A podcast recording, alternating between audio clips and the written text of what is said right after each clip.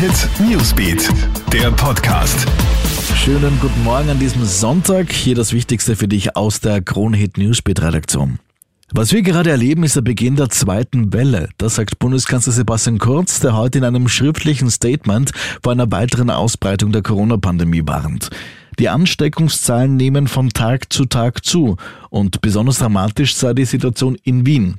So Sebastian Kurz, der den dringenden Appell an die Bevölkerung richtet, sich an die Maßnahmen zu halten.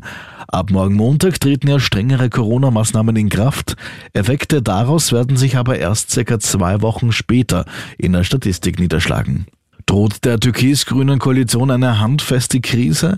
Beim Thema Corona sind die Regierungspartner zwar nach wie vor im Gleichschritt unterwegs, ganz anders sieht es aber aus, wenn es um die Aufnahme von Flüchtlingskindern aus Moria geht.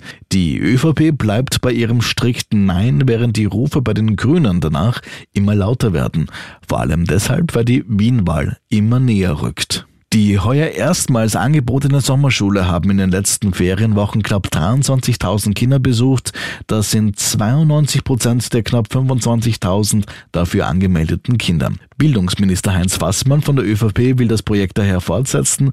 Nach einer Evaluierung sollen die genauen Details in einigen Wochen feststehen. Und seit 7 Uhr früh haben in Vorarlberg die ersten Wahllokale offen. Dort wählen heute die 96 Kommunen ihre Gemeindevertretungen.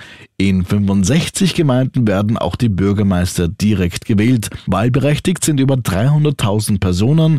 Gespannt blickt man nach Bludenz. Dort erwartet man nämlich ein Kopf-an-Kopf-Rennen zwischen ÖVP und SPÖ. Die Ergebnisse aller Gemeinden sollten bis etwa 18 Uhr vorliegen. Mehr News gibt es laufend für dich auf KroneHit.at und natürlich auch hier in diesem Podcast. Wir würden uns freuen, wenn du diesen auch abonnierst. Schönen Sonntag noch. KroneHit Newsbeat, der Podcast.